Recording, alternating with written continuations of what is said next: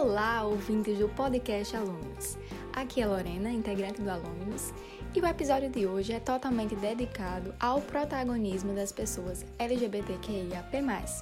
Nós, em parceria com o Centro Acadêmico Rui Barbosa, sabemos da importância e somos totalmente apoiadores das causas e dos direitos.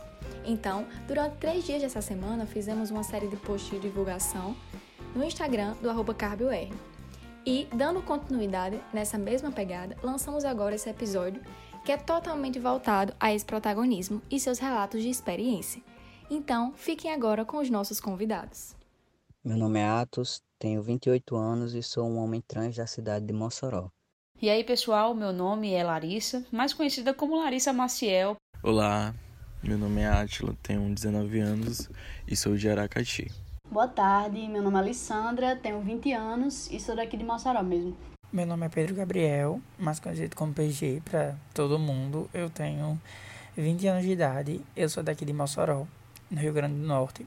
Oi, meu nome é Alice, eu tenho 16 anos, sou de Mossoró. Oi, eu me chamo André Barros, tenho 26 anos de idade, sou aqui da cidade de Mossoró. Falar sobre a minha vida como LGBTQIA+, eu acho que da infância mesmo a gente já começa a ter problema, né? Então, desde que eu tinha uns 12 ou 13 anos, eu já me achava diferente. Eu não olhava para os meninos e para as meninas do mesmo jeito que a maior parte das pessoas da minha idade, sabe? Essa ideia de começar a ter namoradinho, crush, começar a ter pensamentos, vários pensamentos. Eu não tinha esses pensamentos e eu me sentia muito inferior, eu me sentia apreensiva, desprezada. Eu não sabia o que estava acontecendo, pensava que tinha alguma coisa errada comigo. Obviamente não tem nada de errado comigo, mas naquela época eu não entendia. And, há 19 anos eu. Há 17, na verdade. Eu não pude me expressar como eu sempre quis. And, eu só me assumi aos 18 anos de idade, de idade um dia antes de eu completar meus, meus, meus 18 anos. É, desde muito novinha eu já sabia quem eu era, de certa forma. Lembro até hoje que eu assistia uma era no vídeo cassete e era super apaixonadinha pela Mary Jane. Desde os 12, 13 anos eu já sabia que eu gostava tanto de homens quanto de mulheres, só que eu meio que tive uma dificuldade de aceitar isso e eu só fui me assumir para os meus amigos quando eu tinha 17 anos, que foi quando a gente foi para uma festa LGBT aqui na cidade e eu fiquei com o menino na frente deles. Desde muito cedo, na verdade, eu sempre me sentia, digamos, com uma missão diferente. Sabe quando você bota na cabeça que tem alguma coisa diferente em você? Que você, sei lá, é diferente dos outros. Você vê o comportamento de uma amiga, vê o comportamento de um primo, e aí você fica se perguntando: o que tem de diferente em mim?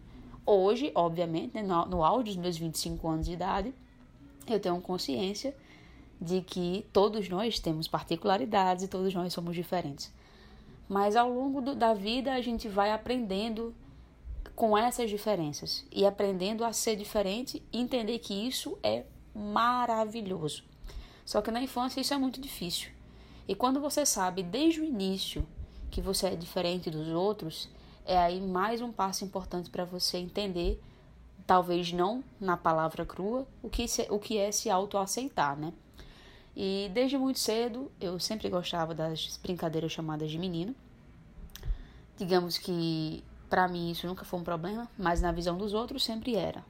Logo de cara, muito apaixonada por futebol, uma vivência enorme também ligada ao esporte, sempre acompanhando jogos de futebol com família, com pai, com avô, com tio. Então todo mundo achava isso meio estranho, mas era o que eu mais gostava de fazer, era acompanhar partidas de futebol. E aí eu fui me aceitando com o tempo, mesmo sofrendo desde cedo como criança, como criança de 8 anos, de 7 anos, de 10 anos, uma pressão de pessoas adultas que sabem que crescer não é fácil. Então já começou o preconceito aí, né? Fora isso, eu desde criança tenho muito traço de criança viada, eu sempre gostei é, de coisas uh, femininas, mas não tipo, não, não coisa de Barbie. Hum, Barbie nunca foi meu interesse. Era só tipo assim, Sítio do Pica-Pau Amarelo. Eu gostava da Emília. É...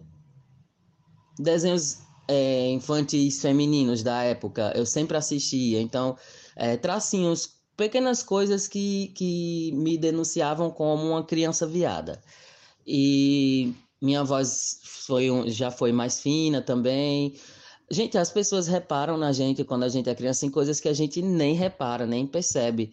Os meus próprios familiares, por exemplo, eles reparavam que eu tinha costume de andar uma coisa assim, mais desmunhecada, uma coisa mais com a mãozinha leve, dar umas reboladas quando, quando eu passeava, andava. E logo que eu não sei correr, né? Então quando eu corro é uma, uma coisa assim bem troncha, bem tosca. E aí por aí a gente já vai adentrando nos pequenos aspectos, né? A minha transição, tanto social, pessoal quanto física, veio um pouco tardia em comparação à maioria das pessoas trans que eu conheço, justamente porque eu demorei a ter contato com o meio trans e até mesmo com a comunidade LGBT em si. E também não foi uma transição linear, foi mais como uma montanha russa, eu diria. E imagino que seja assim para quase todo mundo, uma descoberta meio confusa, porque a gente muitas vezes duvida de si mesmo, se questiona o que é que está acontecendo. E demorou um pouquinho, na verdade, para eu entender o que era tudo aquilo, né? Durante a maior parte da minha vida, eu só sabia que eu não me gostava. Eu não tinha planos para o futuro, não queria me relacionar com nada nem ninguém. Eu só queria ver a vida passar sem nenhuma perspectiva de nada. E honestamente, isso não é estar vivo, né? Apesar de eu ter perdido minha mãe muito nova, com 12 anos, para um câncer, e ter sido um baque porque a gente era bastante ligada, eu sabia que, tipo assim, eu sei que hoje ela me apoiaria muito em, nas minhas decisões. E isso me, me deixa tranquila de um jeito inexplicável. E anos antes dela falecer, ela conversou com a prima minha, tal. E disse que se eu descobrisse que gostava de menino no futuro, não sei o que, ela ia me apoiar, né? Deixar ninguém me tratar mal. E isso é uma coisa que me conforta muito hoje em dia. É, nenhum dos meus amigos tratou essa questão com surpresa, porque muitos já diziam para mim, ah, não, eu acho que você é isso. E eu dizia, não, não, eu sou hétero, pelo amor de Deus. E, como eu disse, foi um processo muito simples e foi muito de boa com todo mundo, sabe? É, todo mundo me apoiou e a partir disso eu comecei a me, me envolver com algumas pessoas. Mas depois de um tempo, depois de pesquisa, depois de olhar para dentro de mim mesma, eu acabei aceitando a minha sexualidade. E foi difícil falar disso para qualquer pessoa chegar e trazer o assunto e ser levado a sério, porque é uma coisa que, tipo, que ela não gosta de sexo? Como assim? Nossa, não, é uma fase. E de tantas pessoas falarem que era uma fase, eu acabei me submetendo a um relacionamento que eu não, não sinto nenhum orgulho de ter me submetido a isso, onde eu não era taxada como eu sou, ou seja, não era taxada como assexual. Quando eu passei a ter contato com o meio trans, toda a angústia da minha vida fez sentido, porque eu me descobri ali. Eu descobri quem eu era, descobri por que eu me sentia tão preso e desesperançoso e pela primeira vez eu vi que tinha um caminho para mim, sabe? Uma luz no fim do túnel, uma chance de ser eu mesmo. Meu pai, ele é o exemplo do homem machista, homofóbico, que hoje em dia ele tá um pouco mais é, relax por ele já ser uma pessoa de idade e uh, pelo fato de eu não ser filho biológico, mas eu sou filho do coração, e sou tão amado quanto, quanto qualquer um deles, é, eu não sei se isso tem alguma relação ou não, mas ele meio que, que tinha essa questão dessa homofobia dele internalizada e tal. Eu desconfio que seja puro ódio mesmo, assim, ódio gratuito, sem necessidade. Mas hoje ele tá um pouco mais relax porque além de mim, é, como uma pessoa uh, LGBT, QI+, QIA+, LGBTQIA+, né? Além de mim, tem a minha irmã, que ela é lésbica, e eu tenho uma sobrinha bissexual, que nós compomos os três LGBTQIA+, da família, né? É, quando eu contei pro meu pai eu, que eu tava apaixonada por uma menina, foi quando eu tinha 15 anos. Eu liguei para ele, chamei ele para conversar. Aí ele chegou em casa, eu desisti, eu tava com medo, eu disse assim, não pai, nada não. Aí ele, diga, o quê? Fale. Aí eu, não, não, nada não, nada não. Ele insistiu mais. Aí eu continuei dizendo, não, era besteira, não, não se preocupe com isso não. Aí ele pegou e, e mandou. Você tá com aquela menina, né, que eu vi você abraçada? Perguntou se eu tava com ela. Aí eu balancei a cabeça, como quem diz sim. Aí eu acho que ele já sabia, né? Ele disse que me amava muito, que pediu pra eu tra é, trazer ela pra jantar, pra ele conhecer, não sei o quê. E mesmo assim teve aquela conversa, né? De que eu tivesse cuidado, porque o mundo é muito preconceituoso ainda. Mas que ele tava ali pra tudo e pronto, era isso. Para meus pais, para o resto da família, eu só fui me assumir quando eu tinha quase 19 anos, que foi quando eu me envolvi amorosamente com o meu atual namorado. E assim, foi um processo complicado do início, porque eles tiveram muita dificuldade em aceitar. Só que como a gente tinha tido uma conversa franca no dia que eu me assumi, a gente sentou na mesa e a gente começou a conversar e eu comecei a explicar tudo. Não foi um processo muito complicado, porque os meus pais, eles procuraram me entender, eles procuraram é, aceitar que eu era daquela forma e não havia como mudar. Eles procuraram me apoiar em tudo, porque eles sabiam como o mundo é, eles sabem como o mundo é em relação a preconceitos e eles não queriam que eu enfrentasse isso dentro da minha própria casa. Então, em relação aos meus pais, foi um processo. E a minha família como um todo, porque a minha família me apoia, apoia meu relacionamento, me ama do jeito que eu sou, é, trata com a maior naturalidade. Então, em relação a várias outras pessoas que eu conheço, o meu processo de se assumir para a família foi muito fácil e foi muito bom, inclusive, poder dizer a verdade para todos e ser tão bem recebido.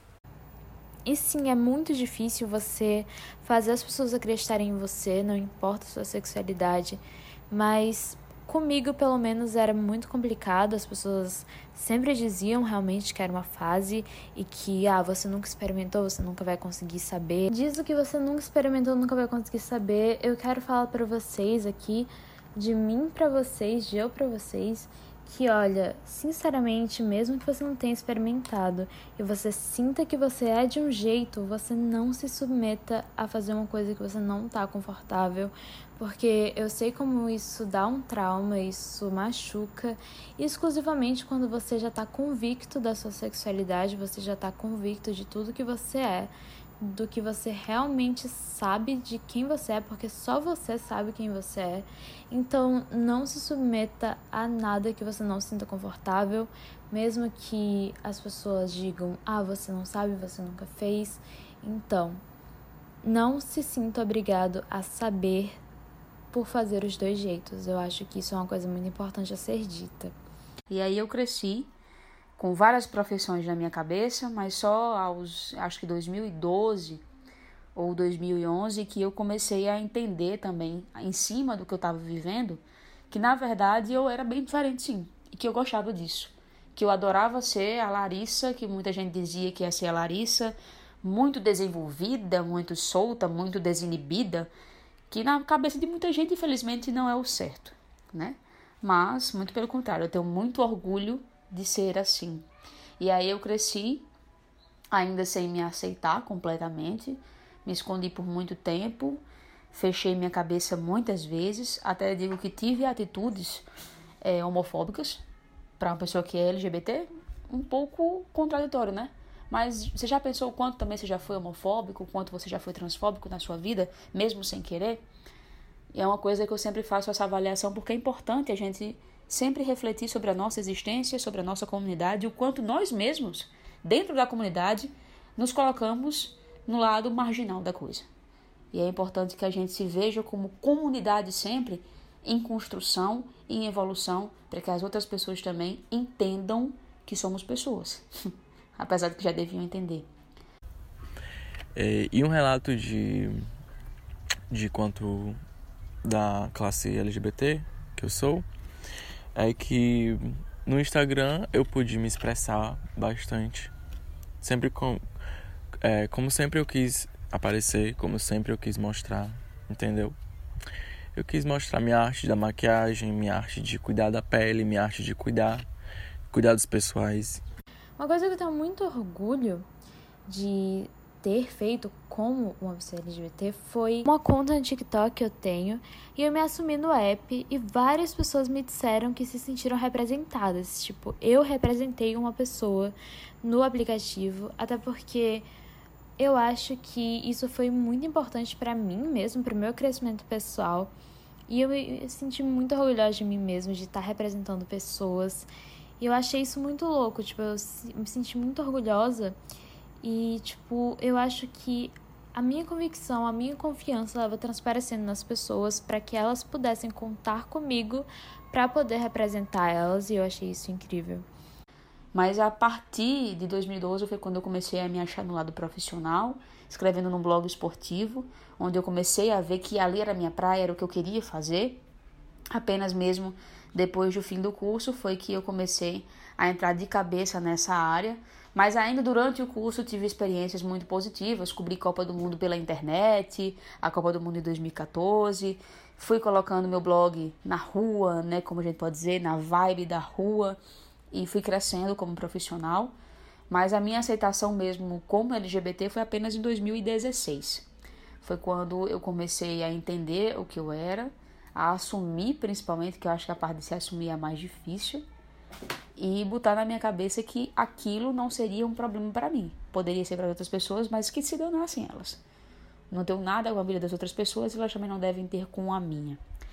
Então foi ali em 2016 que eu comecei a me aceitar, escrevi a, a minha situação, a minha trajetória, uma linha do tempo da minha vida para os meus pais em cartas separadas e assumi um relacionamento que hoje tenho muito orgulho de dizer que já duram quatro anos. Hoje eu sou noiva é, eu tenho orgulho hoje em dia de ser uma pessoa LGBT, é, mesmo em meio a um mundo ainda tão preconceituoso, é, mesmo no Brasil, sendo o país que mais mata LGBTs no mundo, porque eu acredito que a gente é resistência. A gente escolheu ser feliz, a gente escolheu aceitar a nossa verdade, aceitar quem nós somos, é, independente das pessoas gostando ou não. E eu acho que eu tenho muito orgulho, mais ainda, porque em relação a 20 anos atrás, a gente passou por um processo de evolução da forma que o mundo pensa muito grande. Existe preconceito, existe, mas também existe muita aceitação, existe muita diversidade, existe muito apoio à comunidade LGBT, existe muita representatividade. E isso é extremamente importante para que as pessoas que ainda não conseguiram se assumir, elas vejam que elas vão poder ser quem elas são é, em um mundo seguro. Então, a partir desses relatos, fica muito claro a dificuldade que as pessoas LGBTQIAP+, enfrentam durante toda a sua vida. Por sua sexualidade, sua identidade, eles têm seus conhecimentos, desejos e ambições colocados em xeque pela sociedade que vivemos. Sociedade esta que julga, maltrata, discrimina o diferente, o diferente do padrão. Sabemos também que muitos dos relatos apresentados sobre o entendimento com a família não representam o todo, pois existem diversas realidades e conjunturas para as diferentes pessoas e seus convívios sociais. Então, tendo isso em mente, pedimos aos nossos convidados que deixassem uma mensagem de esperança para todas as pessoas que precisam de apoio e acolhimento. Deixo aqui também registrado minha total solidariedade com todas as pessoas que passaram ou que estão passando por esse processo por vezes doloroso. Desejo a todos que encontrem dentro de si quem realmente são. Então é isso, minha mensagem de esperança é que você nunca desista enquanto você está vivo, porque você só vive uma vez. Então viva a sua vida como você sempre quis. E agora eu estou trabalhando essa questão da, da minha evolução, do meu progresso, e enfim, o preconceito ele sempre vai existir, ele nunca vai deixar de existir mas eu percebo que do tempo que eu era criança para hoje tem diminuído mais e eu espero que com o passar do tempo diminua mais e mais, né? Ah, é o que eu mais espero, assim, o que eu tenho mais desejo, porque a gente precisa evoluir quanto sociedade, nós precisamos é, evoluir como seres humanos, e tentar fazer com que as crianças do futuro elas sejam melhores, para que os filhos delas sejam melhores e os netos delas sejam melhores, porque tem que começar a partir da nossa geração. Acredito que as pessoas que, que nasceram da década de 80 para cá, elas têm que buscar evoluir, porque as crianças aí dos anos uh, 2010, 2020, futuramente 2030, elas têm que já crescer é, rumo ao não preconceito, rumo à desconstrução social. E eu acho que isso é, é o que vale pra gente. E é isso. É, eu comecei a terapia hormonal já aos 27 anos. E ter tomado essa iniciativa, tanto de começar a terapia quanto de simplesmente me abrir para as pessoas sobre quem eu era, é uma das coisas que eu considero como uma grande vitória pessoal. E eu me sinto feliz pela coragem de seguir em frente, de mostrar quem eu sou, porque isso me mudou de uma forma completamente, né? Tipo, mudou a minha vida inteira, mudou quem eu sou hoje. E é isso que eu desejo a todas essas pessoas, que elas tenham coragem, que elas tenham apoio, que elas tenham espaço e que elas descubram dentro de si a força para lutar por quem elas são, porque sempre vale a pena lutar por quem você é, por você mesmo. E a mensagem de esperança que eu tenho é que do mesmo jeito que essa evolução ocorreu dos últimos 30 anos para cá, que esse processo ele continue acontecendo que a gente possa viver em um mundo onde a gente possa andar com o nosso namorado de mão dada na rua e a gente não receba nenhum comentário homofóbico, a gente não ande com medo de apanhar ou de alguma coisa ruim acontecer com a gente, sabe? A, a esperança que eu tenho é que a gente possa viver num mundo onde todos são tratados iguais, independente da sexualidade, independente de qualquer coisa. Porque a gente merece ser feliz assim como qualquer outra pessoa, né? Então é isso. Óbvio que tem uma parte da família preconceituosa, teve muito mais antes, no início. Porque se qualquer pessoa disser que são flores, não vai ser sincero. Mas eu foquei totalmente em quem me apoia, em quem tava ali comigo. É, eu sei que tem gente que tem uma realidade muito distante da minha, desse apoio que eu tive. Eu sei que, que tem muitas realidades muito diferentes. Mas tem uma coisa que eu aprendi, que eu vivi, é que tudo é questão de dar tempo ao tempo, porque eu sei que uma hora as coisas melhoram e que tudo fica bem, mesmo que demore um pouquinho, sabe? É, se eu pudesse, eu sei não. Todo mundo que sofre algum preconceito dentro da própria casa, que é um, um lugar que você deveria ser seu lar, é, o lar é uma, um canto que você tem que se sentir abraçado. Eu queria pegar essas pessoas e dizer para não desistir, porque tem um futuro. No futuro é diferente, é diferente, eu sei disso. E que ainda tem muita coisa boa pela frente, que vai ser muito melhor, sabe? E é isso. Por fim, eu acho que vocês têm que acreditar no que vocês são. A minha história e a sua história podem ser diferentes. Essa história de ser só uma fase não existe. Você é você, você tem que ser, ter orgulho de quem você é. E uma dica que eu dou é espere o momento certo. O tempo vai chegar. Você sabe que você quer mostrar o seu verdadeiro eu, você sabe que quer que todo mundo veja quem você é, autenticamente, quem você sempre quis se mostrar, sempre quis ser.